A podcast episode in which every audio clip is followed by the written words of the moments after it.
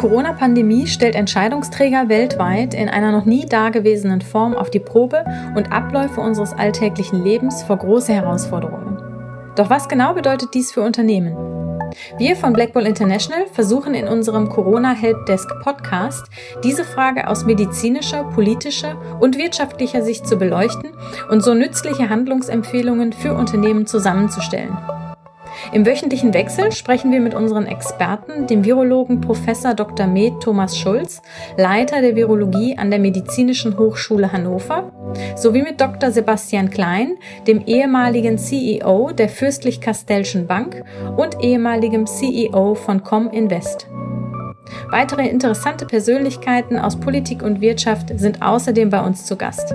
Ich bin Jasmin Serci und wünsche nun viel Spaß mit einer neuen Episode des Corona Helpdesk Podcast. Dies ist der zweite Teil unseres Gesprächs mit Simone Menne. Im ersten Teil sprachen wir sowohl über Persönliches als auch über Frau Mennes Sicht auf die Rolle der Frau in Verbindung mit Stress und Macht. Hier nun Teil 2. Wie kann man äh, in der Unsicherheit dieser Zeit effektiv führen?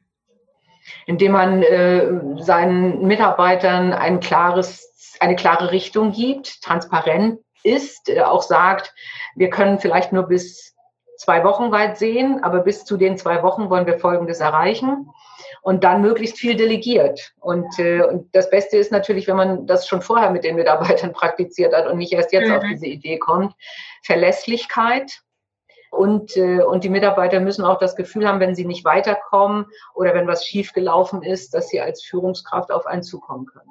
Mhm. Aber ich halte sehr, sehr viel von Delegation, weil äh, sie können nicht alles selber entscheiden und alles selber wissen und sie sind sehr effizient und auch sehr effektiv, wenn sie Arbeitspakete an ihre Mitarbeiter geben und die das dann abarbeiten und die hoffentlich in demselben äh, äh, Stil ihre Mitarbeiter führen. Mhm. Wie kommen wir schnell aus der Rezession raus? Ja, viel kaufen.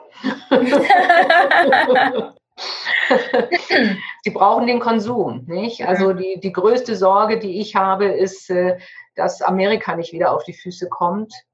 Äh, ich denke, im chinesischen Markt sieht alles, was ich derzeit höre, nicht so schlecht aus.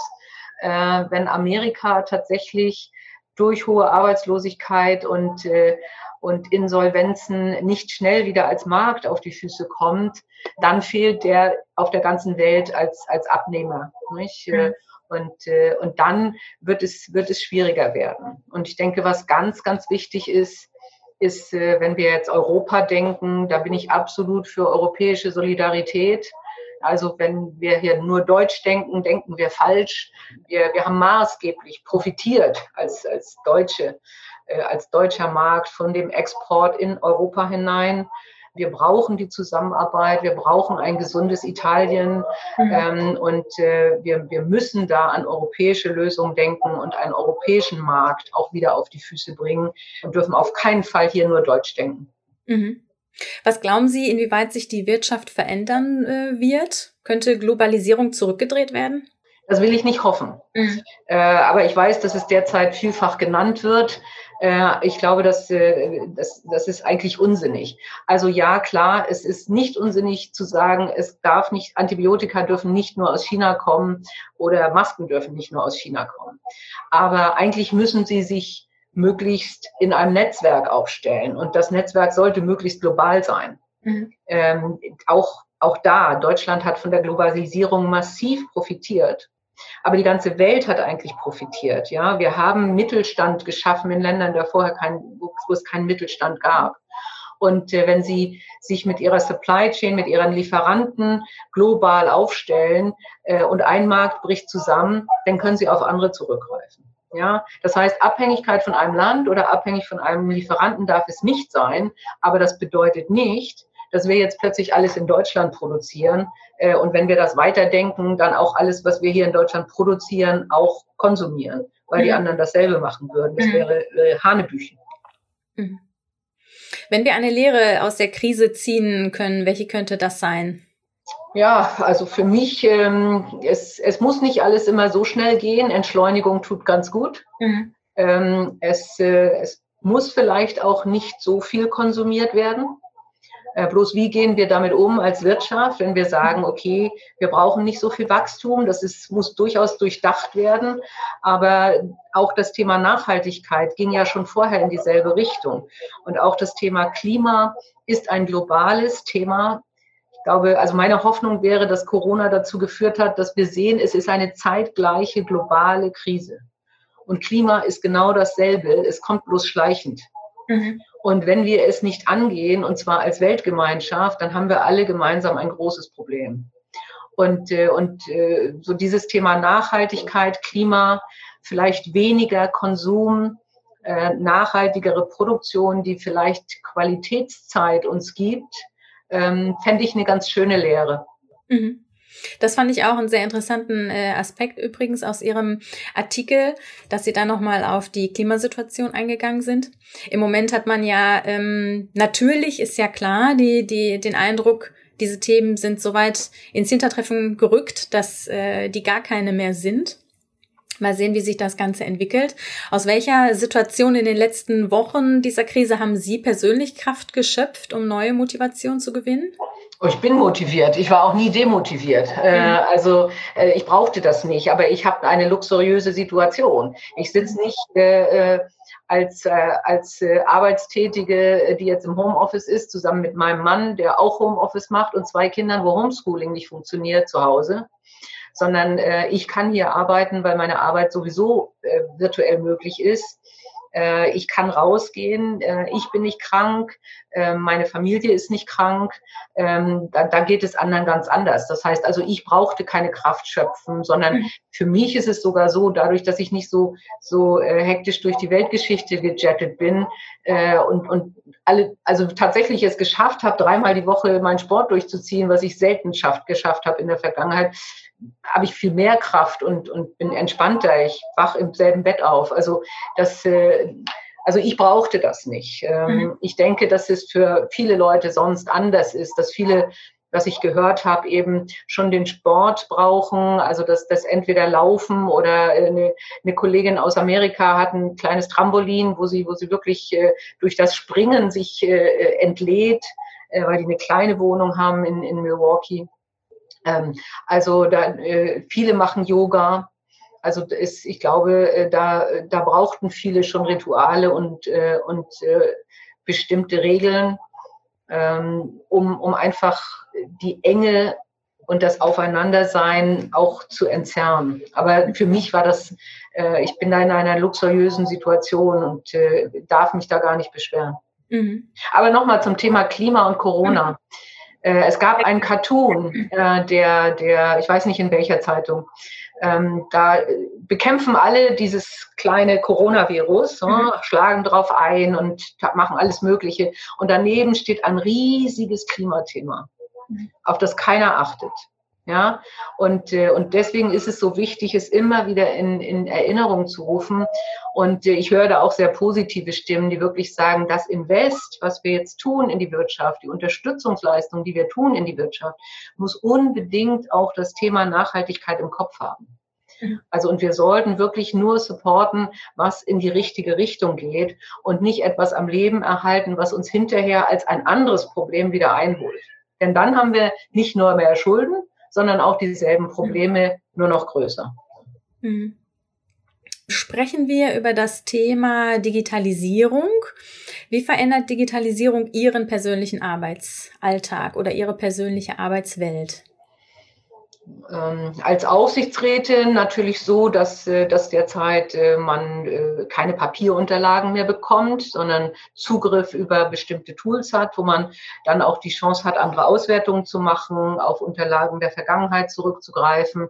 Das heißt, man hat mehr Informationen äh, und einfacher zugänglich, äh, gleichzeitig aber eigentlich sicherer es ist so, dass man äh, natürlich äh, solche Sitzungen wie diese hier oder Aufsichtsratssitzungen virtuell machen kann. Ähm, ich denke, es ist verändert dahingehend, dass wir oder dass man als Aufsichtsrat in den, in den Betrieben, wo man Aufsichtsrat ist, auch wirklich in Frage stellen muss, Äh, gibt es hier was Disruptives? Gibt es irgendwas ähm, aus der Digitalisierung, was das Geschäftsmodell verändern oder zerstören könnte? Das heißt, in der Strategie der Aufsichtsratsarbeit muss man das wirklich hinterfragen. Wenn ich noch Finanzvorstand wäre, ähm, denke ich, also kann man viele, viele Aufgaben, die die notwendig waren, als ich äh, in das Geschäft eingestiegen bin, wo man gebucht hat, ja, Belege gebucht. Also ich mhm. habe beim Steuerberater gelernt und hatte noch tatsächlich ein amerikanisches Journal. Da haben sie mit der Hand eingetragen, soll und haben. Das fällt alles weg. Ja, in, in, heutzutage haben sie äh, eine Bestellung, ein Wareneingang und ab dann können Sie durchbuchen bis zur Bezahlung. Das muss kein Mensch mehr anfassen. Das heißt, äh, Sie haben schon Aufgaben, die auch völlig wegfallen werden. Und das müssen Sie natürlich auch mitdenken, äh, auch in, als Aufsichtsrat. Ähm, zum einen, was bedeutet das für die Mitarbeiter, wenn sie tatsächlich zum Beispiel 30 Prozent weniger Arbeitsplätze haben? Äh, funktioniert das, weil sie viele Babyboomer haben und durch die natürliche Fluktuation? Äh, oder aber auch haben Sie an anderen Stellen Fachkräftemangel und können Sie Mitarbeiter, deren Jobs wegfallen, äh, ertüchtigen, um neue Jobs zu machen. Ein ganz wichtiger Gedanke, den man heutzutage auch äh, befördern muss und wo auch ein Aufsichtsrat darauf zu achten hat. Mhm. Wenn wir über die Digitalisierung sprechen, wie könnte die nachhaltig gelingen? Wie können Sie nachhaltig gewinnen? Ich glaube, es, es, wird automatisch passieren, weil die Geschäftsmodelle, die mit Digitalisierung arbeiten, die erfolgreicheren sein werden. Mhm. Das heißt, äh, die, die äh, Unternehmen, die nicht digital werden, äh, werden Nische sein. Ja, mhm. also wenn sie nicht digital produzieren, dann werden sie zu teuer produzieren. Dann sind sie Manufaktur, das können sie noch sein, mhm. aber dann, dann sind sie halt Nische. Ja, dann, dann sind sie äh, wie eine besondere Uhr, die mechanisch noch funktioniert und dann sind sie Liebhaberstück. Äh, wie Rolls-Royce, die auch massiv mit manueller und Manufakturarbeit arbeiten, aber dadurch natürlich ganz andere Stückzahlen. Ähm, das heißt, heutzutage brauchen sie eigentlich Plattformtechnologie, um gute Absatzmärkte, um gute Kundeninformationen zu haben, um auf die Kunden gezielt zuzugehen und ihr Produkt entsprechend mit, mit künstlicher Intelligenz und der, der Datenmenge tatsächlich weiterzuentwickeln und, und die richtigen Kunden anzusprechen. Und äh, von daher bleibt ihnen nichts übrig, als zu digitalisieren, wenn sie erfolgreich sein wollen. Mhm. Das scheint noch nicht bei allen Unternehmen angekommen zu sein. Wenn man böse Stimmen bedenkt, die da fragen, wer hat ihre Digitalisierungsstrategie geschrieben, äh, war das ihr CEO oder Covid-19? Äh, zur Frage, wie es nachhaltig gelingen könnte, würde ich da auch gerne Herrn Oettinger zitieren, der bei uns im Podcast war und davon sprach, dass Europa eine digitale Souveränität aufbauen müsse. Wie könnte das gelingen? Also ähm, ich denke, da, da, müssen wir, da müssen wir bestimmte Sachen äh, unterscheiden. Und ich gebe Ihnen ja recht, es gibt Unternehmen, die, die, die machen Digitalisierung, aber nur in bestimmten Bereichen und nur zur Optimierung ihrer Prozesse. Nur in Anführungsstrichen, das ist ja auch schon was. Also wenn ich da sage, ich kann ein Auto zusammenbauen ohne einen einzigen Mitarbeiter, weil ich das alles mit Robotics mache und die KI kann schon vorausdenken, äh, welche Autos in drei Wochen gebraucht werden und welche Farbe in China gerade in drei Wochen in sein wird, äh, dann, dann hilft das natürlich schon enorm. Äh, und, äh, und es hilft ihnen im Vergleich zu anderen Unternehmen, die das nicht können weil sie können günstiger produzieren und sie können gezielter die Märkte produzieren. Wenn sie ihre Kunden äh, kennen, dann wissen sie auch, äh, dass im Zweifelsfall gelb die Farbe sein wird, die in vier Monaten gekauft wird. Ja, so das das ist das eine. Also das heißt, ich glaube, wir übersehen auch, dass viele Unternehmen durchaus diese Digitalisierung in vielen Bereichen schon haben. Das von mir angesprochene Automatisierung im Rechnungswesen. Ja, also da gibt es schon Dinge. Wir erwarten immer so den großen Clash. Ähm, aber äh, der ist, der ist auch bei Autos nicht gekommen. Ja, als das Auto erfunden wurde, hat es auch eine ziemlich lange gedauert, bis jeder eins hatte. Ja? Also das, äh, da, da würde ich jetzt nicht sofort eine absolute Drehung der Welt äh, erwarten. Es ist so, wenn wir über Digitalisierung reden im Sinne von, wir arbeiten remote, wir arbeiten äh, mehr mit Computern, wir arbeiten und unterhalten uns jetzt gerade äh, über, eine, über eine Plattform. Das war tatsächlich ein Push, den Corona gegeben hat.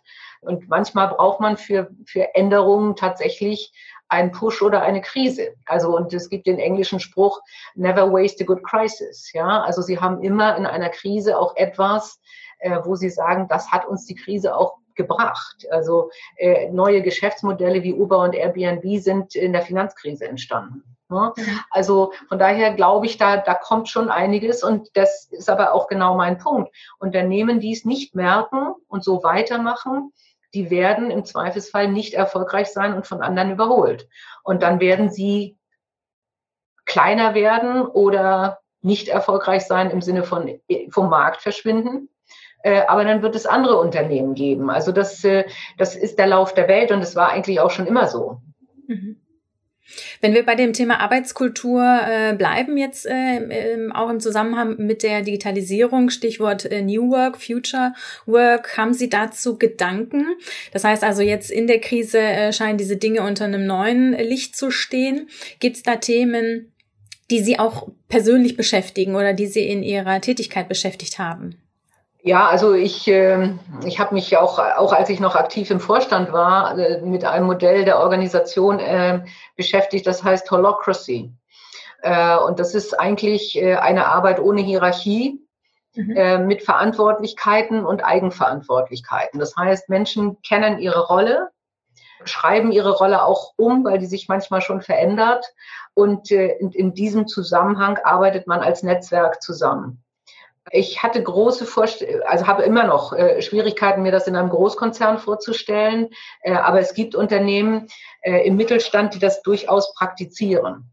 Und ähm, ich könnte mir schon vorstellen, dass eine neue Arbeitswelt fluider ist im Sinne von mehr Projektstrukturen, mehr anhand von Profilen von, von Menschen, die sich dann zusammenfinden oder die zusammengefunden werden, auch da kann man KI durchaus einsetzen und sagen, und dieses Team ist ein diverses Team mit mhm. allen Experten, die wir brauchen, besetzt für dieses Projekt. Ja, also das wäre, das wäre eine positive Vorstellung von, von New Work, die, die ich gerne äh, so sehen würde.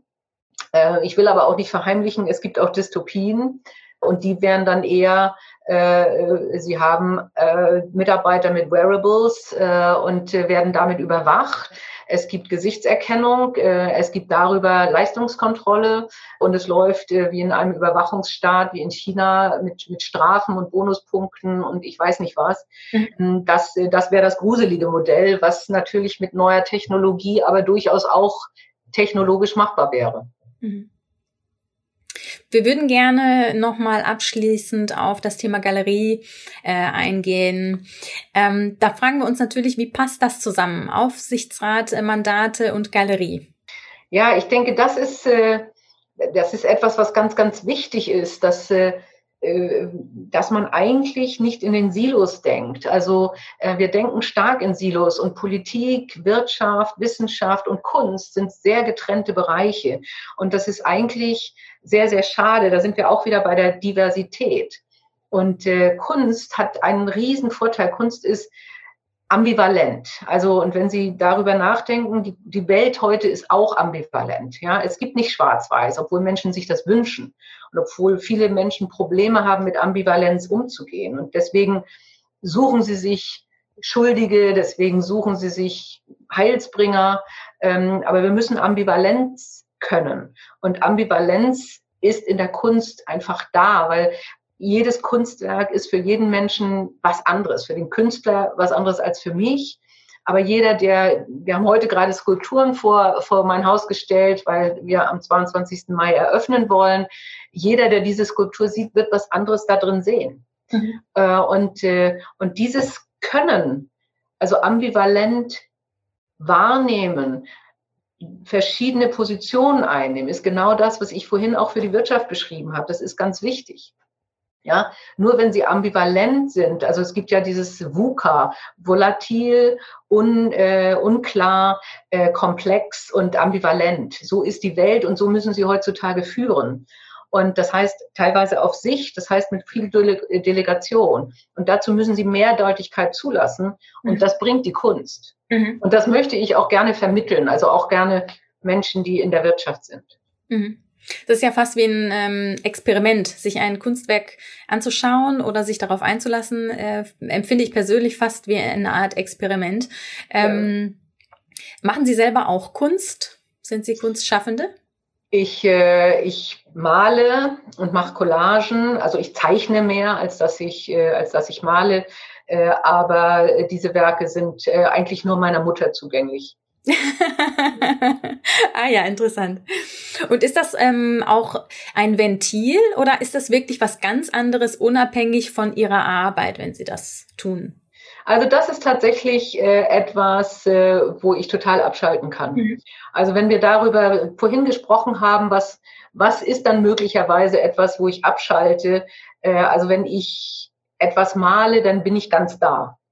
Und das ist ja das, was, was viel auch als Flow bezeichnet wird, was andere Menschen vielleicht beim Bergsteigen oder auch beim Laufen erfahren, äh, was ganz offensichtlich aber viele Künstler bei ihrer Arbeit erfahren. Und äh, das, äh, das funktioniert bei mir sehr, sehr gut, ja. Mhm.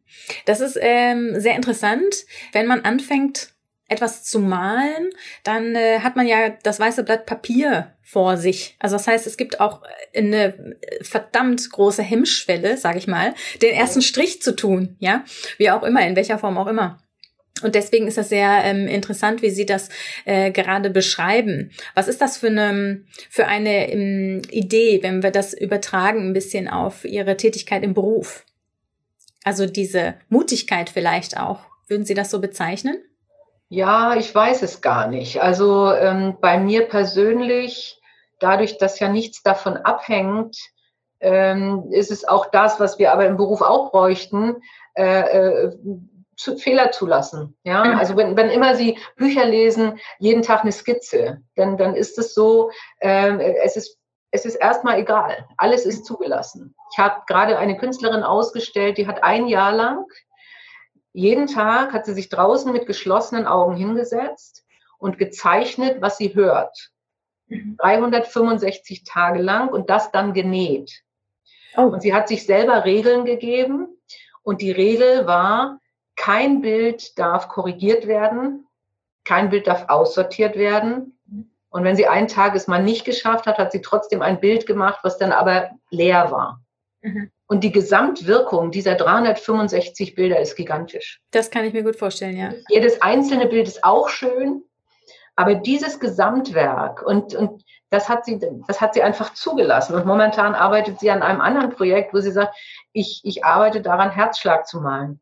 Mhm. Ja, und die, die ist einfach, das bewundere ich an Künstlern, die sind sehr, sehr experimentierfreudig und lassen auch Fehler zu. Mhm. Und, äh, und da geht auch mal was schief. Und, und das ist etwas, was wir als Kultur auch von der Kunst lernen können. Eine Fehlerkultur, wo wir zulassen, dass was schief geht, weil sonst können wir nicht innovativ sein. Ja, wenn wir die Simone Menne als Aufsichtsrätin betrachten und die äh, Simone Menne als Galeristin, gibt es da einen Unterschied? Ich weiß es nicht. ich, äh, da muss man wahrscheinlich andere, andere fragen. Mhm. mhm. Also eben, ich persönlich bin natürlich immer ich und ich nehme mich authentisch, als ich selber war. Ähm, ich denke, auch als Galeristin ist es so, dass ich äh, schon bei bestimmten Sachen auch den Künstlern sage, so läuft das mit mir. Also das sind meine Regeln. Mhm. Ich habe zum Beispiel immer denselben Katalog und die Künstler würden gerne ein besonderes Format als Katalog machen. Und ich sage immer, nee, tut mir leid, der ist weiß, DIN A5 und vorne drauf ist mein Logo. Innen drin kannst du machen, was du willst. Mhm. Ähm, und äh, auch wenn es darum geht, ähm, welche Ausstellung oder wie machen wir die Ausstellung, ähm, bin ich schon ziemlich klar in, das geht mit mir und das geht nicht mit mir. Äh, also in dem Sinne mache ich schon die Regeln. Äh, aber dann lasse ich viel Freiraum. Ab dann sage ich, und der Rest ist deins. Ja, wie du deine Skulpturen hier in meine Galerie stellst, äh, welches Papier du für den Katalog auswählst, welche Fotos du auswählst. Ich schreibe das Vorwort, welche Texte da lasse ich mit mir reden. Ja, welcher Kritiker, also das, da bin ich, da bin ich sehr, sehr offen und da haben die Künstler meist ja viel bessere Ideen über ihr eigenes Werk oder, oder inspirieren sich auch anhand der, der Kataloge, die ich vorher hatte oder so. Äh, aber es gibt bestimmte Regeln und, äh, und ich glaube, so war ich auch als Führungskraft und so bin ich auch als Aufsichtsrätin. Mhm. Und ist das ein Unterschied, wenn man quasi vor Personen steht, die Mitarbeiter sind, wo man aus einem Hintergrund ähm, kommt, in dem man sich natürlich wohlfühlt, schon viel Erfahrung gemacht hat und dann auf Künstler trifft, die aus einem äh, Bereich kommen, den man selber vielleicht gar nicht ausgeübt hat? Ja, absolut. Ähm, also es gibt schon, äh, äh, also ich habe hier auch äh, einen Austausch mit Galeristen und ich hatte auch einen Austausch mit der Kunsthochschule. Und, und da merkt man natürlich, dass ich Autodidaktin bin und bestimmte Sachen überhaupt nicht verstehe. Ich nehme das momentan aber auch als ganz erfrischend wahr und einige Studenten der Kunsthochschule glaube ich auch, weil ich unbefangen an Sachen rangehe und nicht verkopft. Mhm. Und, äh, und Kunstbetrieb kann auch sehr verkopft sein. Oh ja. äh, und und äh, ich hatte eine Frage, äh, in, als ich an der Kunsthochschule einen Vortrag gehalten habe, da habe ich zum Professor gesagt, ich verstehe nicht mal Ihre Frage. Ja, also äh, die war, die war so abgehoben und Kunst und äh, wie bringt man sie in, ich weiß nicht wie, den Raum oder so, wo ich gesagt habe, ich verstehe es nicht. Und ich nehme die Kunst, die ich mag, für die ich eine Leidenschaft entwickle, und für den Künstler, wo die Chemie stimmt. Und da möchte ich, die möchte ich verkaufen und den Künstler bekannt machen. Und so einfach ist für mich die Kunstwelt. Mhm. Und, äh, und, äh, und von daher, ja, manchmal fühle ich mich überfordert. Äh, ich lerne ganz viel Neues, aber manchmal sage ich auch, das muss ich nicht lernen. Ähm, da hilft mir meine frühere Erfahrung. Mhm. Wenn wir noch mal ein bisschen über ein anderes Thema äh, sprechen, so ganz zum Abschluss, das gehört auch etwas dazu, denn äh, wenn wir über dieses Kunstthema reden und halt eben auch über die beruflichen Dinge, ist ja alles in allem ähm, auch Netz, Netzwerken ein, ein großes Thema. Sie sprachen jetzt davon, auch ähm, Leute von der Hochschule, Kunsthochschule kennengelernt zu haben. Wie geht das mit dem Netzwerken eigentlich, wo es doch so ein großes Thema ist? Äh, im weitesten Sinne. Denn meistens ist es so, das Sammeln von Kontakten führt einen irgendwie dann doch nicht zum Ziel. Ich weiß nicht. Also, ähm, also ich, ich denke, äh, auch da hilft mir Neugier. Äh, und äh, ich hatte häufig auch die Frage, warum Kiel? Kiel ist eine richtig gute Größe dafür, dass man neugierig fast jeden Menschen hier in Kiel treffen kann. Ja, also ich war beim Institut für Weltwirtschaft und rede mit Herrn Felbermeier und ich hatte auch schon Mittagessen mit dem Oberbürgermeister. Ja, also äh, und äh, und äh, und so ein Netzwerken hilft natürlich in in alle Richtungen und äh, es hilft mir ein Netzwerk äh, von Frauen, die erfolgreich im Beruf sind, ähm, aber durchaus auch in Europa. Ähm, wenn man dann sagt, wie kann ich jetzt wieder Leute zusammenbringen? Ich habe jetzt gerade eine Unterhaltung gehabt mit, mit äh, einer, äh, äh, einem Medienunternehmen, die, die was bei Bildung machen wollen. Und dann habe ich gesagt, ja, redet mal mit der Frau Bortenlänger vom Deutschen Aktieninstitut und redet unbedingt auch mal äh, mit, mit Herrn Kukis, Staatssekretär Kukis vom Finanzministerium. Die haben da hohes Interesse daran, dass wir Schüler ausbilden, wenn es ums Kaufmännische, wenn es ums Finanzen geht, äh, wenn es um Altersversorge geht. Äh, und dann haben wir über Formate gesprochen. Äh, da habe ich gesagt, und redet mit Verena Pausner, weil die macht Apps für Kinder, wie man Kindern Sachen per spielerisch, per App beibringt. Äh, und das so hilft Vernetzen. Und so geht Vernetzen. Das heißt, sie müssen viele Leute kennen und dann müssen sie, genau wie was ich vorhin als Führungskraft beschrieben habe, müssen sie sagen, hey, mit dem Netzwerk, wenn ich die Leute zusammenbringe, müsste da eigentlich was Tolles dabei rauskommen. Mhm. Ja, Frau Männer, ganz herzlichen Dank für dieses sehr, sehr interessante Gespräch. Ja, wir haben ganz viele äh, wichtige Dinge von Ihnen gehört und ganz viele neue Gedanken auch. Äh, Nochmal herzlichen Dank für Ihre Zeit und ähm, ja, ich hoffe, wir hören uns bald wieder. Ich danke Ihnen für die Einladung und für die Initiative. Ich finde das ganz wichtig und äh, wünsche Ihnen weiterhin viel Erfolg auch dabei. Dankeschön. Gerne. Vielen Dank an unseren Experten und an Sie fürs Zuhören. Wenn Sie selbst Fragen haben, die Sie gerne von unseren Experten beantwortet hätten, senden Sie uns einfach eine E-Mail an helpdesk at blackbull-international.com. Außerdem finden Sie viele weitere interessante Inhalte zum Thema unter www.corona-helpdesk.de und wir freuen uns natürlich sehr, wenn Sie unseren Podcast mit Ihrem Netzwerk teilen. Nochmals danke fürs Zuhören und viele Grüße von Black Bull International.